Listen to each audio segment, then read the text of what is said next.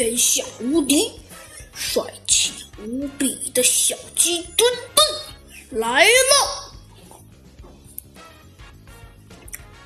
欢迎大家收听《小鸡墩墩探案记》。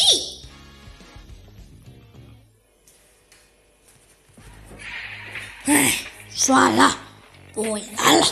告诉你吧，那几个家伙都长生不死。虽然我也不知道为什么，但是我爷爷的爷爷都告诉过我，他说他在那么时候非常疯狂，经常抢劫。但是最近我确实的确也没见到他们的行踪。但是我断定，他们最近一定会非常疯狂的攻击城市。因为这次大劫案你已经看见了吧？结果非常严重。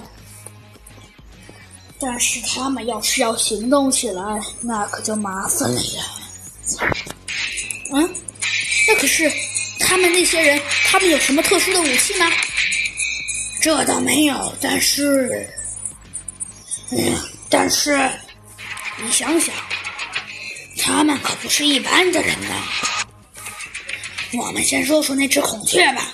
那只孔雀身手敏捷，武器多了去了，有很多飞镖，那些飞镖都是他的暗器。他还有一把双刃刀，那上面贴满了他的羽毛。哼，那把刀坚硬不摧。然后我们再说说天鹅吧。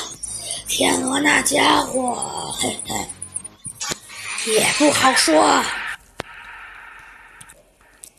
那家伙实力倒不是很强，但是头脑可是有的是。哼，那家伙一开始其实是个政府官员，可是后来他反了。哼，你现在应该也知道了吧？那只鸭子嘛，哼，最近我们警方在一直全力的搜索它的特点。却都没有结果。嗯，可是就在这时，一个警员匆匆忙忙的跑了进来。嗯嗯，猴子警长，猴子警长，不好了，不好了！嗯，怎么了？怎么了？怎么了？小鸡墩墩、猴子警长和野猪师傅同时大叫了起来。